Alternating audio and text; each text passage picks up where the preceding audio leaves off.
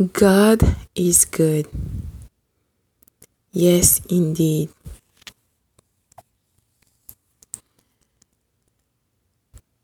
He gave you the light. The light that you have in you is a gift from the Creator of all Himself for you, only you. He wants you to fulfill your purpose for His glory.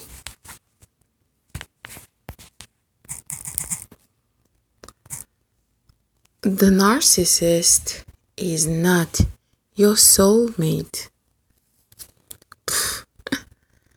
You are your soulmate. The narcissist wasn't sent by God. Actually, the enemy sent him to waste your time and blocks you so you won't reach your purpose. The enemy knows that you have the light in you and you are a child of God. God loves you. He gives you the this gift, the light, this priceless, precious gift, because you are fearfully and wonderfully made by Him, and the greatest miracle of this world is you. The enemy hates that.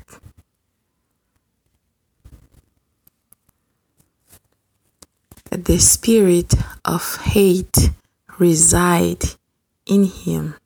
He is envious, jealous. He wants to destroy you. That's why he sent the narcissist in your life.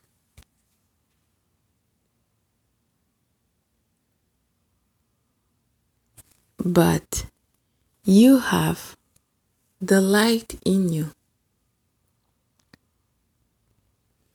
Your inner voice will notify you. Somehow, someone will tell you something about the narcissist that this person is not for you. You have to leave. Otherwise, even in your sleep,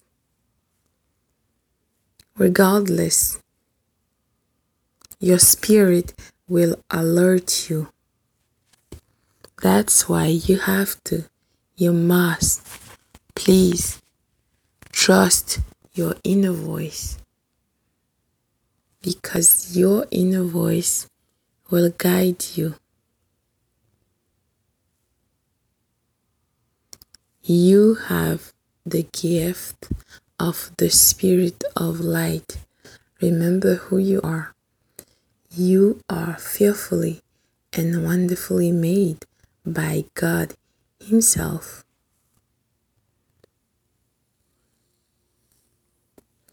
Trust and believe that you are more powerful than you know. But first things first, you have to trust your inner voice and forgive yourself. Let go and let God.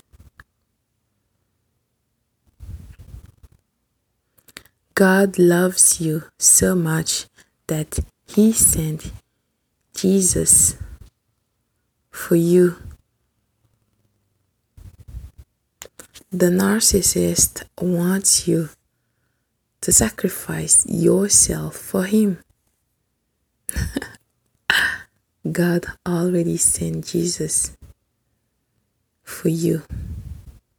How precious you are are how important you are. So don't let a vile person, aka the narcissist, who doesn't really know who he is, who doesn't love himself,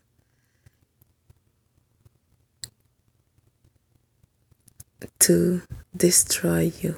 You are a child of God. Remember that. The narcissist is not your soulmate, never was and never will. You are your soulmate, and the greatest miracle of this world is you. Bonjour, bonsoir.